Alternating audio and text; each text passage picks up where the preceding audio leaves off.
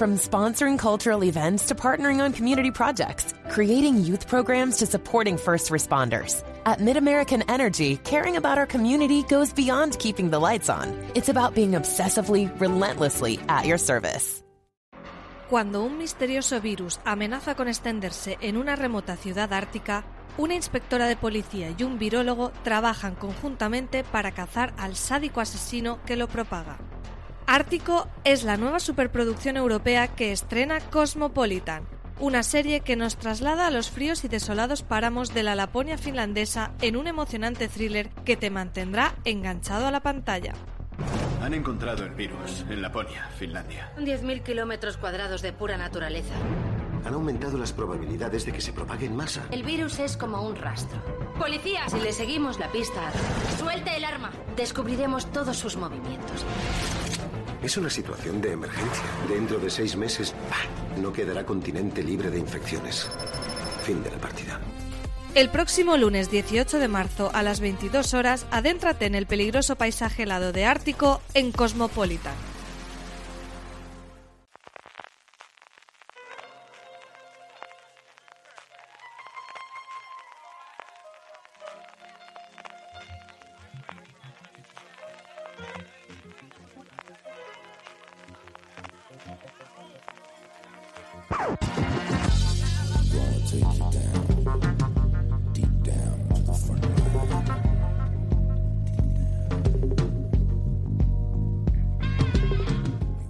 Hola a todas y todos, bienvenidos a FDS Review, el programa de fuera de series en el que cada semana analizamos, comentamos y debatimos sobre nuestras series favoritas.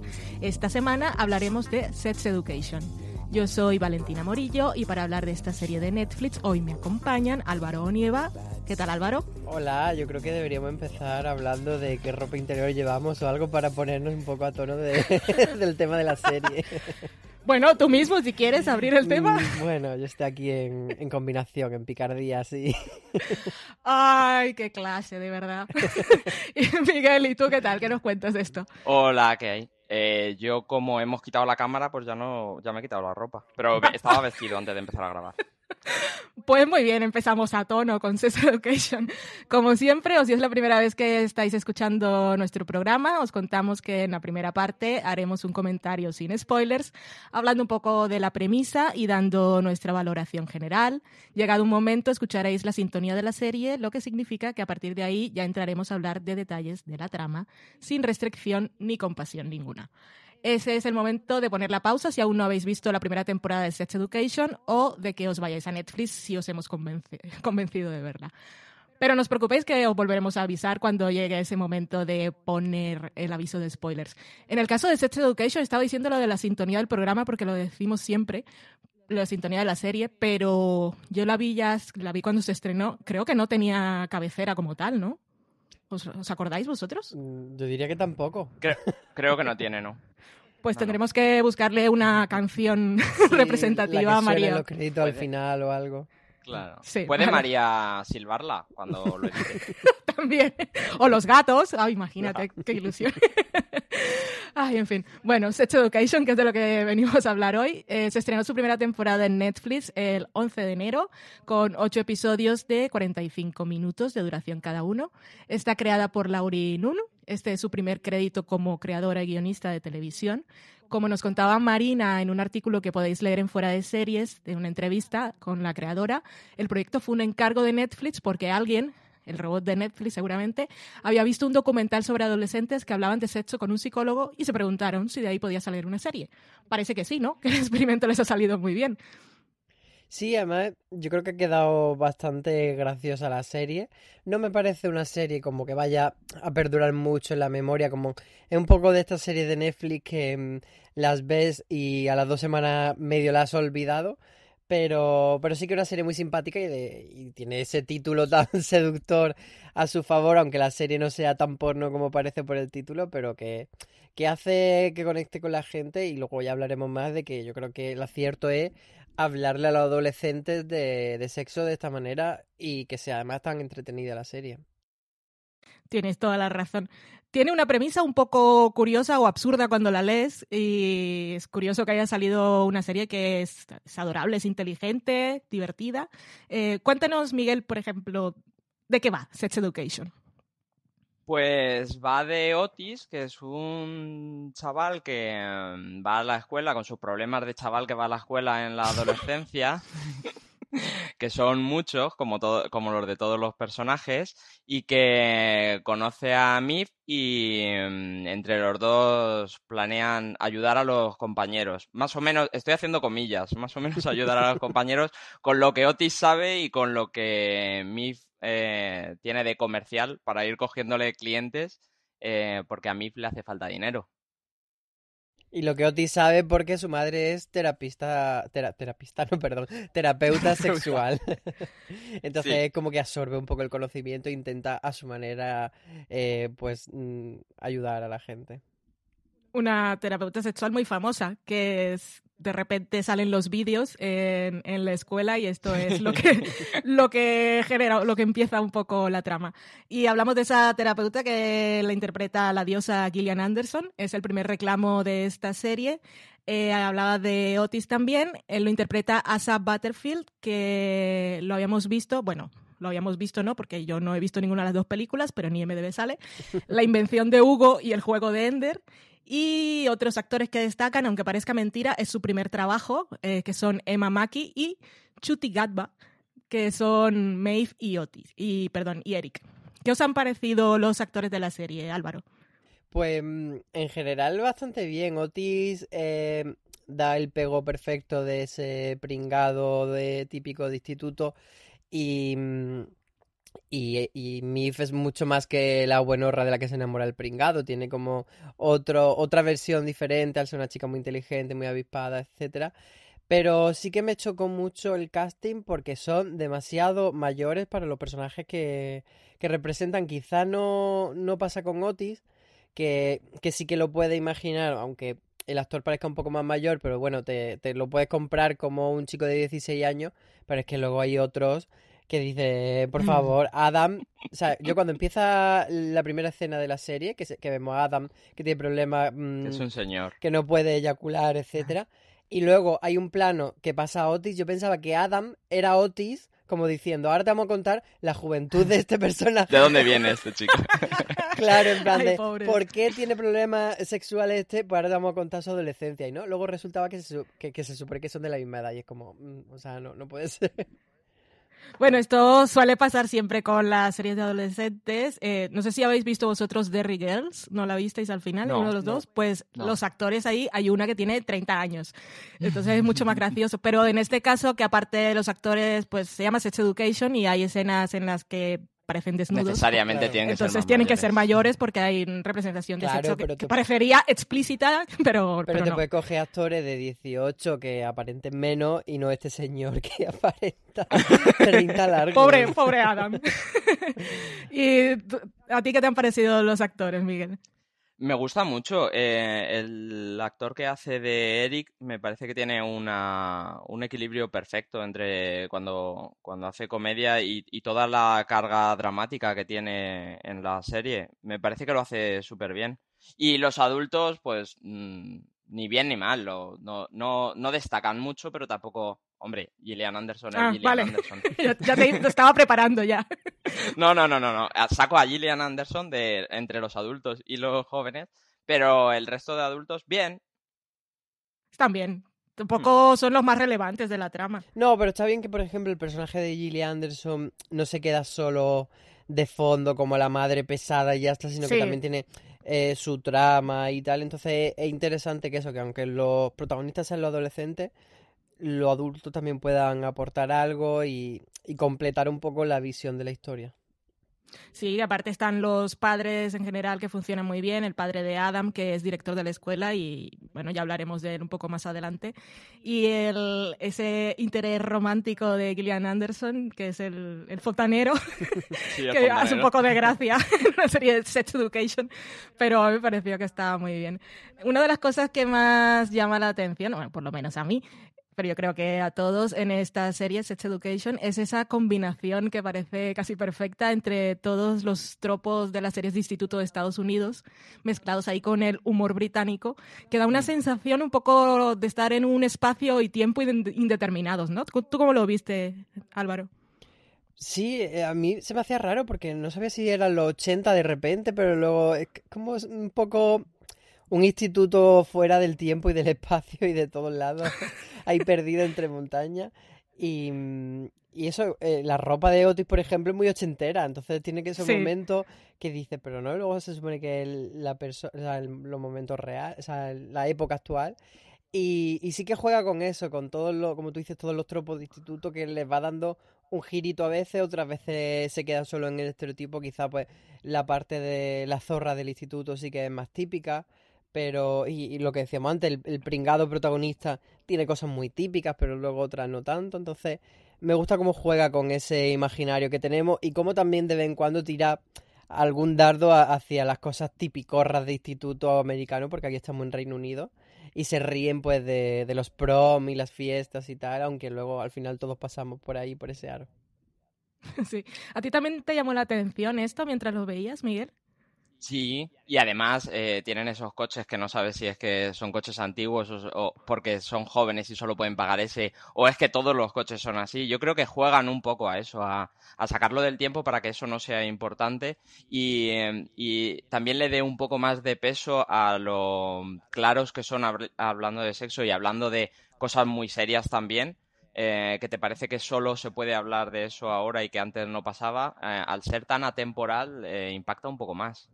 Tienes toda la razón, sí. Era curioso ver los casilleros, las chaquetas de los deportistas, la cafetería, el baile tan típico de esas películas y las series que hemos visto mil veces, pero el tono y bueno y la intención de la serie, como decías tú, Miguel, ya, ya nos estaba contando que era una serie muy diferente. Había leído en alguna entrevista que la creadora y los guionistas quisieron también hacer un homenaje a, sobre todo a películas de los 80 y mm, de este, de este estilo y por, por eso esto que decías tú precisamente, Álvaro, que daba esa impresión de estar en los 80. Y ahora contadme cuál fue vuestra impresión después de ver el primer episodio, si os había convencido de entrada, si teníais dudas, si habíais leído alguna crítica que os animó a seguir. Cuéntame tú, Miguel. Pues yo eh, me acerqué con cuidado a la serie porque alguien me había dicho que, eh, bueno, a mí me enganchaba que fuera de Gillian Anderson y es por lo que la conocí y es por lo que me iba a acercar, pero me dijeron, bueno, Gillian Anderson no sale tanto, es un poco secundaria, no es, no, no, los actores no son muy conocidos, pero enseguida que vi el primer capítulo sí que... BP vuelve a tener grandes noticias para todos los conductores. Cuando vayas a repostar tendrás un ahorro de hasta 40 céntimos por litro en Península y Baleares y 35 céntimos por litro en Islas Canarias, incluyendo la bonificación del gobierno. Cada vez que visites una estación BP en la península y Baleares, puedes ahorrar y disfrutar de todas las ventajas que ofrecen en su programa Mi BP. Y si lo haces desde Canarias, podrás disfrutarlas a través del plan Dino BP. Así que ya sabéis, BP nos lo pone fácil para ahorrar al máximo estés donde estés. Hazte con su tarjeta en sus estaciones de servicio y si quieres consultar más información, puedes hacerlo en mibp.es y plandinobp.es.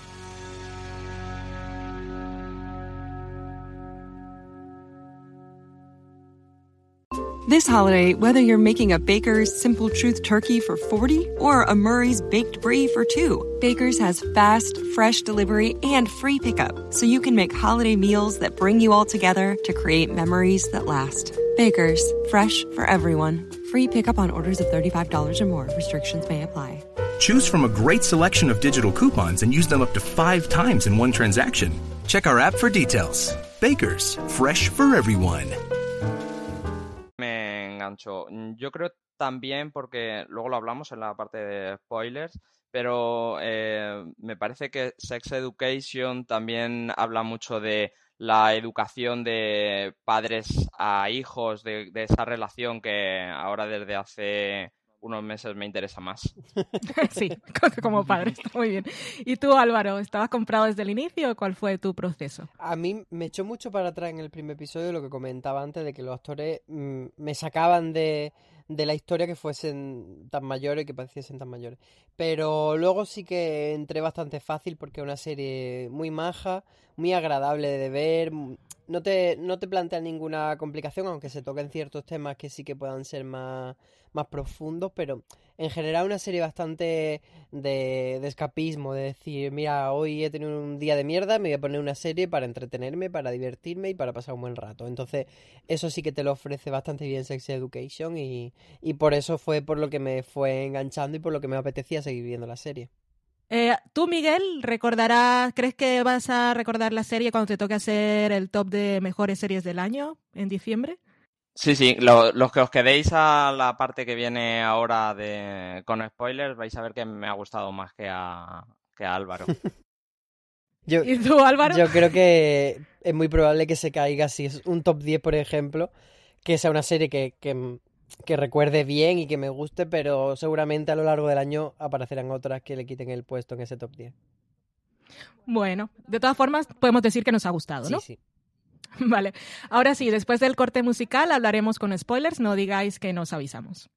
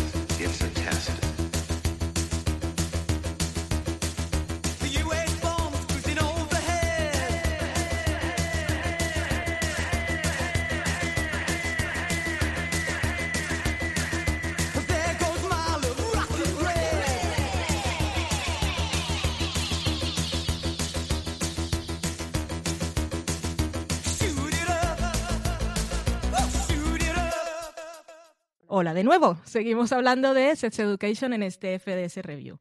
Vamos a hablar ahora, ya con spoilers por supuesto, vamos a hablar un poco de el tono y las escenas de sexo, que hay varias de esas, que creo que si vemos la serie en el transporte público podríamos poner nerviosos a nuestro vecino de asiento. ¿Cómo lo veis tú, Álvaro? Bueno, no sé si nervioso o con ganas de que le recomendemos qué serie estamos viendo.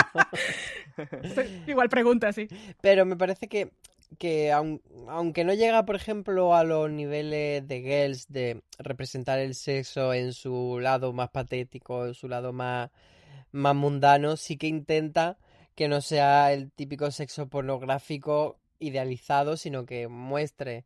Y sobre todo que los chavales que ven la serie y no hayan empezado su vida sexual digan, bueno, cuando yo empiece a tener relaciones y no sea como en las películas, no me sentiré tan mal porque son, bueno, relaciones normales y, y a veces pues eso, mejores, otras peores, a veces patéticas y a veces victoriosas. Tú, Miguel, ¿cómo, ¿cómo ves la representación de las escenas de sexo? Me parece que es mucho más explícito lo que hablan que las escenas en realidad lo que se ve y es mucho más, aparte de educativo, llega más eh, a ayudar a los jóvenes de los que habla Álvaro. Es verdad que la serie empieza con esa primera escena de Amy y el señor mayor que dice Álvaro, pero yo creo que es, es el top, ¿no? Como eh, eh, empezamos con esto, te enseñamos esto que es lo máximo que vas a ver y luego ya son eh, más escenas en un coche o menos, menos subidas de tono.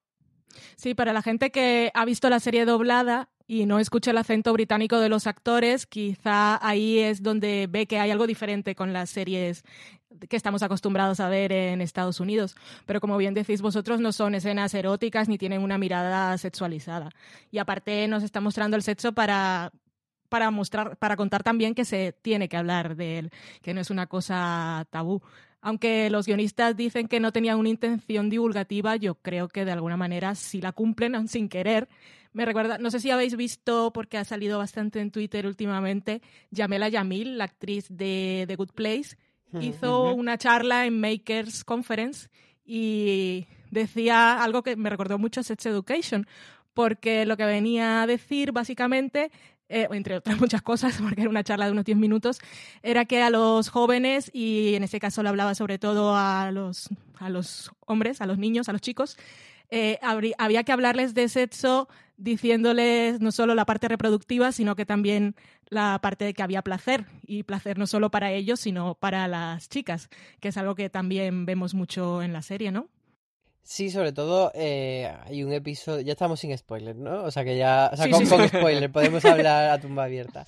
Eh, me parece, por ejemplo, muy interesante el, ese capítulo en el que la, la, que la de los dientes, que no me acuerdo cómo se llama. Amy. Pero Amy, sí. Sí, pues eh, que ella pues tiene ese momento de... Mm, es que no, no consigo correrme y le dicen, claro, pero para correrte con una pareja lo que necesita es tú primero testear lo que tienes ahí abajo y saber lo que te gusta y lo que no. Entonces ese capítulo en el que ella está aprendiendo a masturbarse por primera vez es muy ilustrativo y, yo creo que mucha gente se puede eh, sentir representada porque yo tengo amigas que le ha pasado eso, eh, que, que le han enseñado que le han metido en la cabeza de pequeña que la masturbación era como una cosa eh, que no iba con las mujeres, que no tenía que, mm, que una parte como sucia y tal, y que el sexo era solo con la pareja.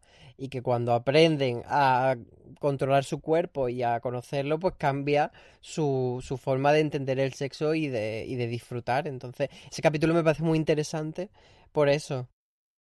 Sí, aparte es súper divertido todo el montaje secuencia de Amy en su habitación probando cosas y cuando, cuando sale con el secador es que me río y me dice, ¿qué hace? Pero tiene que probarlo todo, ¿no? Pero cuando lo consigue, yo, yo me sentí, casi tengo un, orgasmo intelectual cuando vi a esta mujer, por favor, por fin, sintiendo el placer. Dime, Miguel.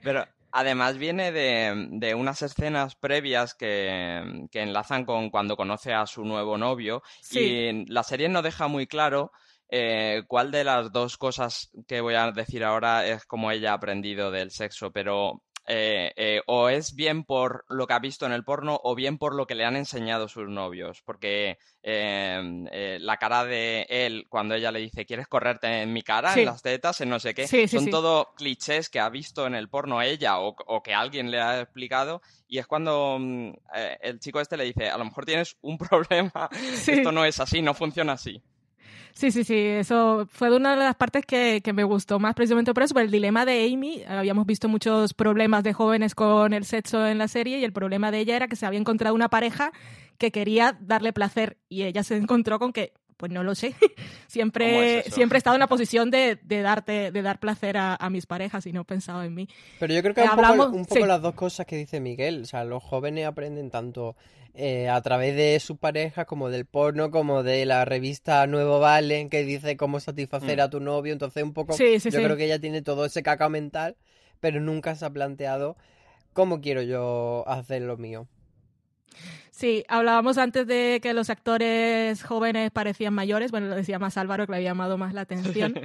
Una de las curiosidades de la serie es que los actores han hablado durante la promoción de la experiencia al trabajar con una directora de intimidad, que es un cargo relativamente nuevo en los rodajes. No sé si ha salido después de las cosas del Me Too o es que ahora se ha, se ha hecho más popular. Un director de intimidad viene a ser una persona que se encarga de coreografiar esas escenas de desnudos y contacto físico y que está presente en el set de rodaje para garantizar que los actores estén cómodos y sobre todo que haya un espacio seguro los actores hablaban de, de, cómo aprenderse la coreografía hacía que todo pareciera un baile y quitaba mucho la tensión y la inseguridad. Y también se reían porque decían que para inspirarse, que siempre los directores dan una serie de películas para inspirarse en el tono que va a tener la serie o la producción. Y en este caso lo que ellos les habían dado para ver de material eran vídeos de apareamiento entre animales. En fin. Bueno, hablemos de los personajes. ¿Cuáles son vuestros preferidos? Quizá los más flojos creo yo que son el grupito de gente min que va con Amy, pero del resto hay un abanico que es bastante interesante. A ver, Miguel, cuéntame tú cuáles son tus personajes preferidos.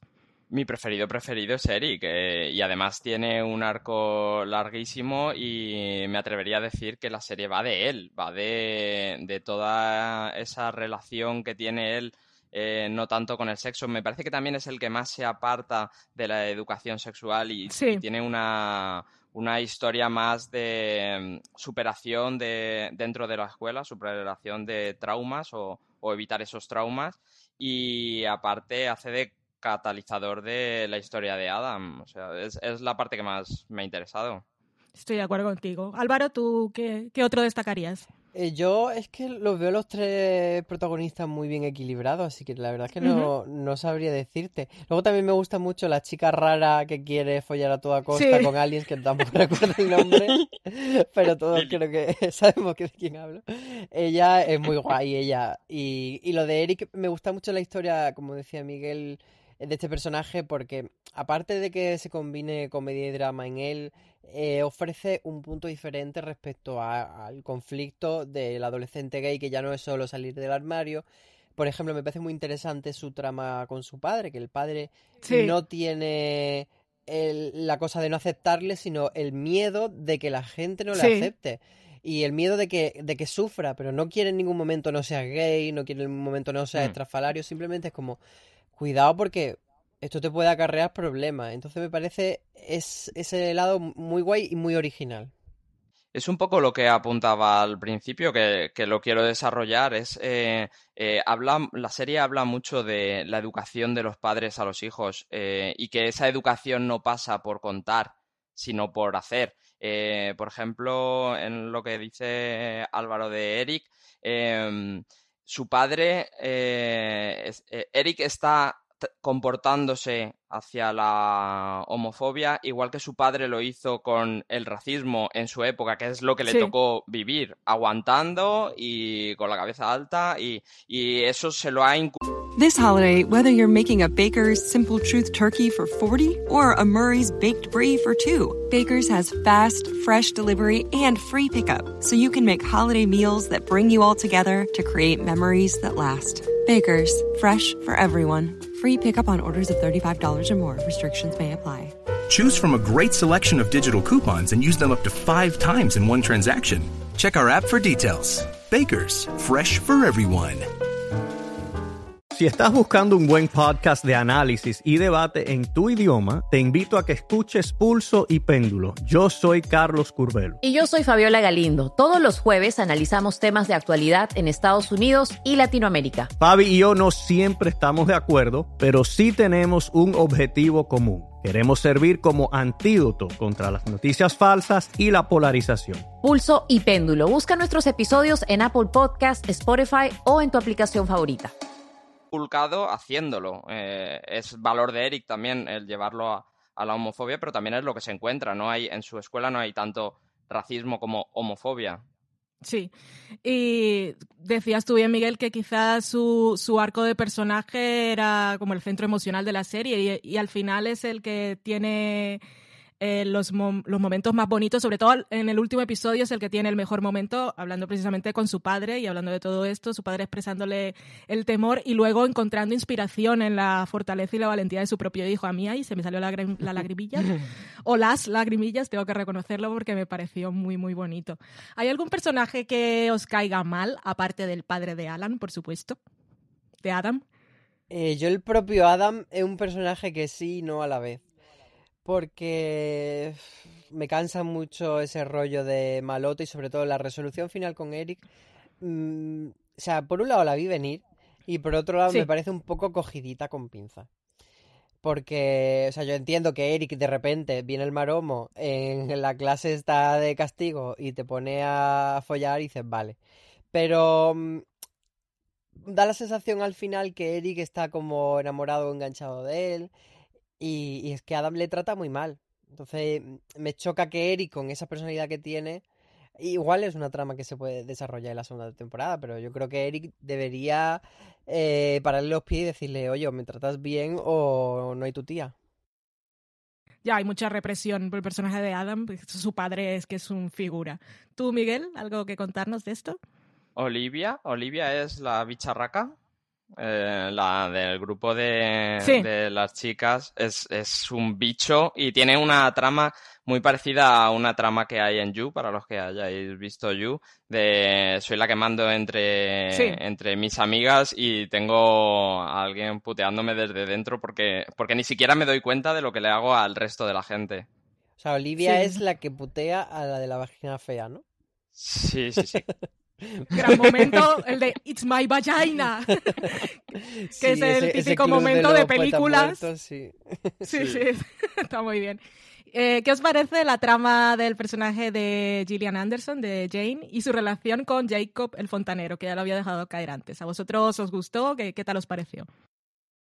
A mí sobre todo me, me gusta que no sea ella la figura, o sea, que, que juegue muy bien a que ella es la figura de todo ese conocimiento sexual y que luego ella también esté perdida, que además es una cosa que suele pasar mucho con los psicólogos que tienen muy buenos Sí. conocimientos para todos sus pacientes, pero luego para aplicar en su vida eso ya es otro cantar. Y entonces lo vemos a través de ella y, y de también esa frustración que tiene de no saber sobreponerse a, a su, a su derrota del matrimonio, a que ella había hecho el- su último gran libro junto a- al que era su marido y ahora no sabe enfrentarse a hacer otro libro y quizá por eso comete muchos errores porque está muy, muy agobiada por esa idea y que parece que tiene todas las las herramientas de su mano y que lo controla todo y que usa al hombre eh, solo para el sexo y luego le da la patada, pero que luego en el fondo tiene su corazoncito y que también puede caer en el amor y, y es un momento muy bonito ese, esa reacción con el,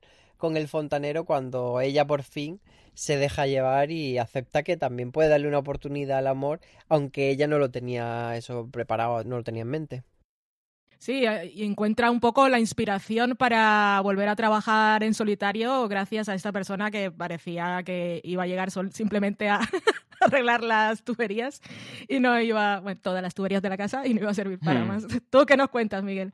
Y vuelvo a mi leitmotiv. Eh, ella se supone que sabe todo sobre sexo, pero cuando le cuenta a Otis qué es el sexo, lo hace desde, primero, una teoría muy fría y segundo, desde su visión emocional de lo que están hablando en ese momento, porque están hablando de que su hijo ha visto a su marido mm, follando con otra. Y, esa visión que le da de eh, el sexo es algo eh, que a mí me está haciendo daño es lo que le lleva a Otis a, vivir ese trauma que tiene durante toda la temporada. Cierto y verdad.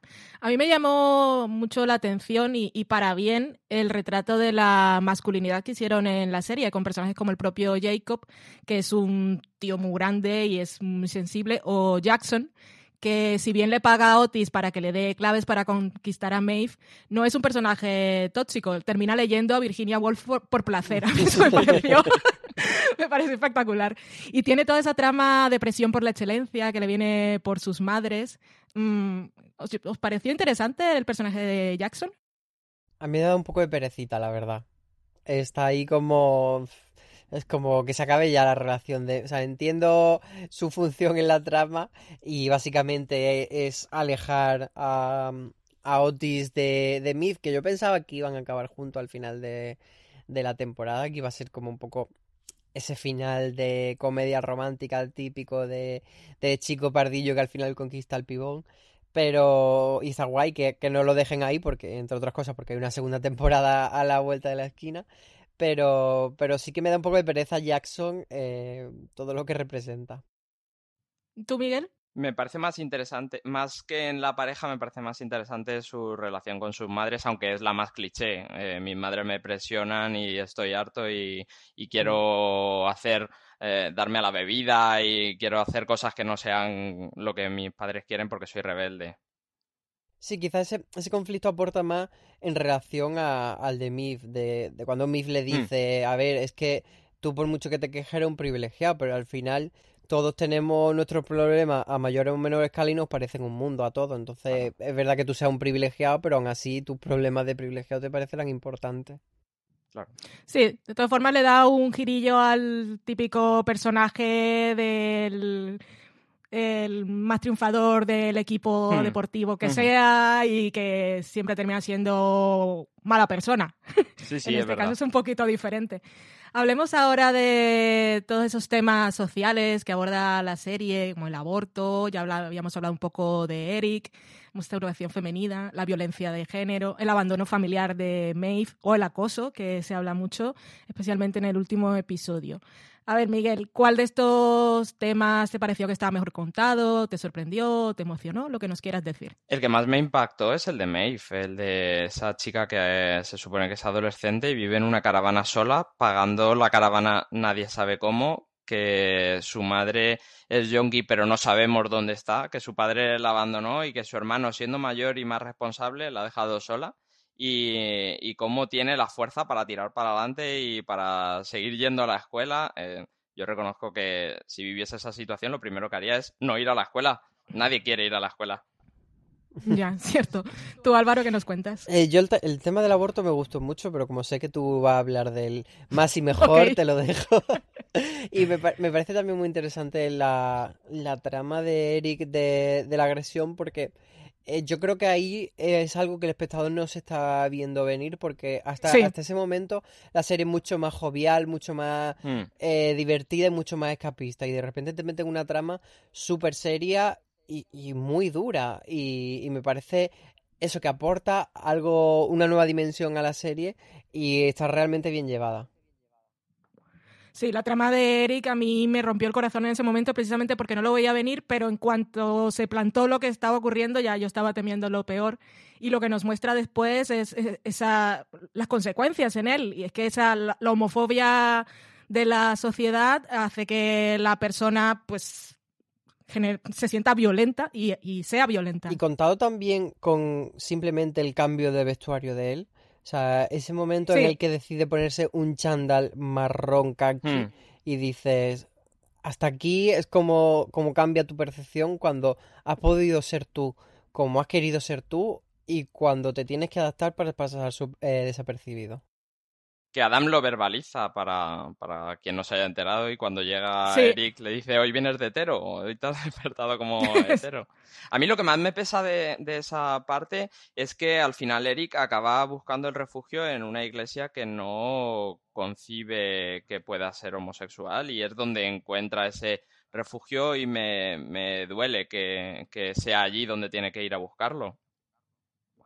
Pues sí, supongo que lo busca en cualquier sitio, pero al, al final, al final Sí, es sí, que ese momento cuando llega eh, con, con la ropa que llega y el maquillaje, o sea, con toda su pinta al baile y con, con todas las ganas de pasarlo bien, es que la escena del padre es que para mí es lo mejor de la serie. Y hablamos antes de, o hablaba Álvaro, anticipaba un poco lo del el episodio del aborto, que es el tercero, que a mí la verdad me gustó mucho la representación que hizo de la serie, que ahí es cuando habla más de educación sexual, que hace referencia al título de la serie. Y sobre todo, tal como estamos ahora en la sociedad, y aquí nos vienen elecciones España y todo lo que está pasando en el mundo, y en sitios en los que el aborto aún no es legal, y aquí a ver lo que pasa después. Ya hablamos antes fuera de micrófono, hablamos Miguel y yo del cuento de la criada, que Hmm. nos amenaza violentamente. Eh, sobre todo eh, me gustó porque el aborto sigue siendo, aparte de que no sea legal y todo esto, y eh, sigue siendo un estigma cultural. Y en la ficción muchas veces se representa como algo que siempre es inherente al trauma. Y se muestra mu- siempre a, suele mostrarse a la mujer pues mm, llorando y sufriendo o que se pueda arrepentir. Y en cada situación es diferente, por supuestísimo, cada persona toma la decisión que tenga que tomar, pero es positivo que la serie nos muestre que, que no hay una norma, que no siempre es traumático, que es una decisión. Y me gustó sobre todo que se hizo énfasis en que, bueno, el, el sitio, el, el hospital o la clínica a la que va Maeve eh, nos muestra la doctora, pues le da opciones, pero no la presiona ni la juzga. Nos muestran que es un procedimiento rápido, el personal médico la trata bien y, y simplemente después le explican que va a tener que tener unos cuidados en eh, los próximos días, pero es que esto es a lo que tenemos que aspirar en la vida. O sea, ese episodio me tocó personalmente. Por eso de que soy mujer, supongo. Y además ahí se nota un poco que la serie británica, porque las series en abierto norteamericana suelen ser mucho más mojigatas con este tema. Sí. Eh, es verdad que lo, lo están abriendo un poco. Yo recuerdo que hace una temporada o dos Scandal introdujo un, aborto en el que un personaje principal eh, pues tomaba esa decisión sin consultarlo con nadie, sin que fuese eh, a, eso, a, tantos niveles traumáticos, pero es verdad que en muchas series se opta por situaciones absurdas, como por ejemplo yo recuerdo en Mujeres Desesperadas cuando Gabriel Solís se quedaba embarazada y no le convenía la trama que siguiese ese embarazo adelante, lo que hacían era tirarlo por la escalera y que tuviese un aborto natural. O sea, que es muy eh, un tema que sigue siendo en Estados Unidos muy, muy tabú. Y, y quizás porque esta serie sea británica, Sex Education, es capaz de abordar, abordarlo desde otra perspectiva. Sí, que además que Dime. ese capítulo está muy bien construido por, por, también por los personajes que orbitan alrededor de esa trama. Eh, sí. La pareja que está en la entrada y la visión de ella de la virginidad, que es, es incluso divertida y, y graciosa. Y ese personaje que, que Miss se, se, encuentra, que es adulta, que va a su hija por ella y que puede, que no es la primera vez que va a abortar y que sí. puede tener unas razones distintas que ella para, para estar ahí. Sí, que le dice algo como que no se arrepiente de los abortos que ha tenido, sino de los abortos que no, te, no ha, de, de, los hijos que sí ha tenido porque no le ha podido dar la educación y, y mm. todo el, claro. el los recursos que, que, merecía. Entonces eso también es algo que muchas veces la gente se olvida cuando se habla del tema del aborto y se lleva todo a, al tema de la vida, etcétera. Pero es que cuando tienes un hijo tienes que tener los recursos para poder, poder criarle y para poder mantenerle. Sí, sí, sí, esa es una de las partes más importantes de la serie, ¿verdad? Que no la comenté. Mm, contadme, a ver, por ejemplo, ahora vuestra escena favorita, aparte del momentazo de Erika y su padre. Miguel.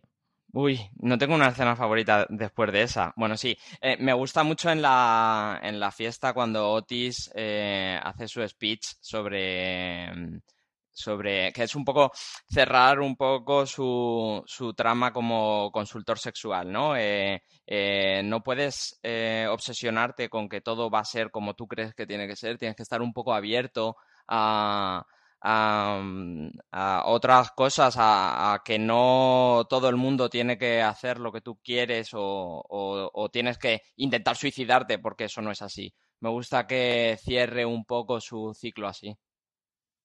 ¿Tú, Álvaro? En general, las conclusiones del, del último episodio están todas muy bien. Me gusta mucho la conversación de, del personaje de Gillian Anderson con su hijo, esa, esa, ese momento en el que le pide perdón y luego le sobreexplica lo que significa en la cultura occidental pedir perdón. Pero también me quedo con la paja final, que es como... vale, es como otro momento de gloria. Donde vuela. Sí, es un triunfo ahí ese momento del nirvana de Otis. Es cierto. Eh, comentaba Miguel antes lo del speech de. Pero tu de momento, Valen, Valen, no te escapes. es que, es que mi, mi, momento preferido es el del padre de Eric, que sí ya le he dicho. Pero ah, bueno. vol, vol, no, y volviendo a lo que decía Miguel del speech de Otis en, en el último episodio, también destaco, ahí se está hablando un poco, se está hablando de muchas cosas y Maeve está sintiendo cosas y Jackson está viendo cosas y Otis está teniendo su momento, pero eh, la excusa para que todo eso ocurra es bastante importante, que es este personaje que nos aparece ahí en los últimos episodios, mm. que es un acosador y no lo sabe, que intenta decir, bueno, le dice a Otis que, que quiere conquistar a esta chica porque dice, porque no a veces significa sí, y esas cosas que dan tanto miedo. y, y entonces es, creo que se llama llama, lo estoy mirando en IMDB, creo que es Liam, pero la foto es muy pequeña, no estoy segura. Él hace ese gesto para llamar la atención de, de Lizzie y es subirse ahí en la luna gigante y se va a tirar y se va a suicidar, que eso es típico de acosador de manual. Sí. Y, y lo, es importante lo que dice Otis ahí porque lo que está hablando Liam es que él ha visto que a Jackson le ha funcionado y lo que le explica a Otis es Muy que claramente. le ha funcionado, le ha funcionado porque había un interés por la otra persona. No es que el acto en sí, con eso vas a manipular y vas a conseguir lo que quieres porque es lo que te apetece. Que no depende del gesto, que no se accede por presión. Así que ahí también estuvo bastante bien ese puntito Aparte, de la serie. que viene de que él ya había pasado por la consulta, ya le había explicado esto Sí. y él lo vio todo lo que le había explicado porque, por lo que tú dices, porque es un acosador. Entonces nada de lo que le explica le vale, pues es como si no me lo hubieras explicado. Y que la serie siempre encuentra el momento de sacar la comedia, porque el, eh, Otis le dice, vas a encontrar a una persona que te va a querer y vas a, va a subir a la luna por ti, y la otra, la chica que está ahí, la, la que está siendo acosada, dice, pero yo no. Pero no soy yo. Y luego le persigue cuando está en la camilla. ¡Que me dejes! que me-". Ay, qué grandes son. Ah, ¿Cuál es vuestra pareja favorita? Y esto lo enlazo con ese final que decíamos antes, eh, que estaba ese, ese triángulo, Otis con Maeve, o os gusta Otis con Ola, o en general. Miguel. Me gusta Otis con Ola, pero no confío en que eso vaya a desarrollarse en la serie. Eh, y me gusta Amy con su nuevo novio, es, es lo más adorable, es lo, donde debería estar Amy desde el principio. Me encanta esa pareja. Estoy contigo. ¿Tú, Álvaro? Yo es que eh, lo siento, pero Otis, hola, no confío en nada porque No, eh, no, no. todos sabemos que Otis está enamorado de Miv y Miv también siente algo por él y al final tiene que cuajar eso y Ola, mm, la pobrecita, pues va a ser el daño colateral porque al Sí. final cuando empiezas una relación conformándote con una persona porque no has conseguido otra, mal, mal. Sí. Además es que se explica, en la serie se explica muy bien, es muy Se explica divertida. muy bien con lo de los gatos y los leones. sí. sí que lo hacen bien. Sí, sí da pena porque Ola es un personaje que mola, pero tenemos a Maeve desde el principio, es complicado. Y pensando en los nombres de Chipper, eh, estáis, ¿qué sería? Motis y... ¿Otola? Claro, es que Otola es que queda, queda muy raro. ¿no? Cosas importantes de la vida del Chipper. ¿Qué, ¿Qué os pareció el final de temporada y qué queréis que os dé la segunda? Álvaro. Yo, como decía, me- parece que resuelve bastante bien todos los cabos y le da a todo un, final casi feliz, pero no suficiente feliz como para que la serie se acabe. O sea, ahí han sido muy cucos los guionistas de, colocar las piezas en una posición en la que, en la que te quede a gusto después de la temporada. Si no hay, si no hubiese segunda temporada, pero como al final sí que la va a haber pues bueno, que se puedan abrir caminos y ver hacia dónde va. Y yo espero, bueno, pues esto que se, lo que decimos de, de Otis y Mif, que eso tiene que, que avanzar por algún lado y seguir un poco enredando a ver hacia dónde va. Y, y me llamó mucho la atención qué va a pasar con Adam eh, si se lo llevan Sí. finalmente a esa academia militar y, y si puede retomar su relación con Eric y que no sea tóxica. Que no sea eh, esa, esa relación de te agredo y luego quiero acostarme contigo. Sí, al final le coges cariño a los personajes y lo que quieres es que estén bien, sobre Sí. todo los tres protagonistas. Y Eric, eh, ves que está ahí en esa relación con Adam y Adam está en un que es una persona como al principio y como es tan tóxico, no lo, lo vemos un poco así más en la distancia, pero, pero su viaje también puede ser muy interesante. Pero Eric esté con alguien que con el que sea feliz, eso es lo que queremos. Miguel, yo también quiero que me cuentes lo, lo mismo, eh, qué te pareció el final de temporada que queréis y como nos habías dicho antes, ¿cómo, ves tú la serie así? ¿Qué, qué te ha hecho pensar ahora que eres padre? Pues mira, eh, eh, todas esas relaciones de padres e hijos que os he ido contando, eh, hemos dejado un poco al, al padre de Adam aparte porque es un cretino y porque no hemos querido desarrollar mucho eso, pero su enseñanza, la enseñanza que le da no con lo que le cuenta, sino con lo que le hace, le lleva a Adam a pensar que es mejor ser un cretino como su padre, ser un capullo, ser un acosador, pegar a la gente, eh, mejor que que su padre sepa que es gay, que es una cosa que en la serie él sabe que lo es, no, no es una cosa que descubre en un momento dado. Eh, Sí. Y me gustaría también que desarrollaran esa relación entre, entre Jean y Otis, porque no nos olvidemos que, que Jean todavía no se ha dado cuenta de que está escribiendo un libro sobre un trauma de su hijo, firmándolo con su nombre Sí. y le dice, bueno, cambiaría el tuyo. Es súper tóxico eso y, e- y ella no se da cuenta y, y cree que tiene la razón, aunque durante la serie se va dando cuenta de que hay que escuchar también a, a Otis, hay que escucharle como hijo porque tiene una enseñanza que darte y es eh, la de su perspectiva, la de, la de cómo ve la vida él desde su edad. Ay, a mí me gustó mucho Sex Education, que os voy a contar. O- ¿Os habéis quedado con ganas de comentar algo? es la última oportunidad que vamos a despedir el programa. Pues yo sí que quiero comentar que hemos, hemos hablado antes del fontanero, pero no hemos comentado un momento que es muy bonito, que es cuando Jean le hace ese análisis típico de eres un picha brava, estás divorciado, tal, y él la rompe a ella diciéndole, no, lo que me pasa a mí es que soy viudo y todavía no sé eh, enfrentarme a una relación. Ese momento me parece muy bonito porque humaniza mucho a, los personajes adultos que aunque no sean los protagonistas están ahí y, y completa eso, que no sean solo clichés que están rodeándoles. Sí, ah, merecía la pena destacar ese momento. Miguel, ¿tú? ¿Alguna cosilla? Eh, sí, eh, eh, creo que se llama Anwar, el otro chico homosexual que sale en la serie, y me parece, me parece, sale poquito, da pinceladas, pero me parece que su labor en la serie es dejar claro que en el colegio no se agrupan los, los chicos que son gays porque son gays, son independientes y cada uno tiene su grupo de amigos y no se relacionan mm, solo por, por su opción sexual. Sí, que tiene ese momento cuando está Eric, después de que ha sido agredido, que está en esa fase de tanta violencia interna, que lo ataca a él y, precisamente le dice, mira qué bien, atacando al otro gay del instituto. Y luego en el final, cuando le ve vestido como, como va él, le dice, vas bien, pero no somos amigos. O sea, me gusta cómo vas, pero no te crezcas. ah, pues muy bien. Después de este ratito tan majo que le hemos dedicado a Sex Education, ha llegado el momento de despedirnos. En Fuera de Series tenéis varios artículos sobre Sex Education, sobre todas nuestras series favoritas y todas esas que aún no habéis descubierto.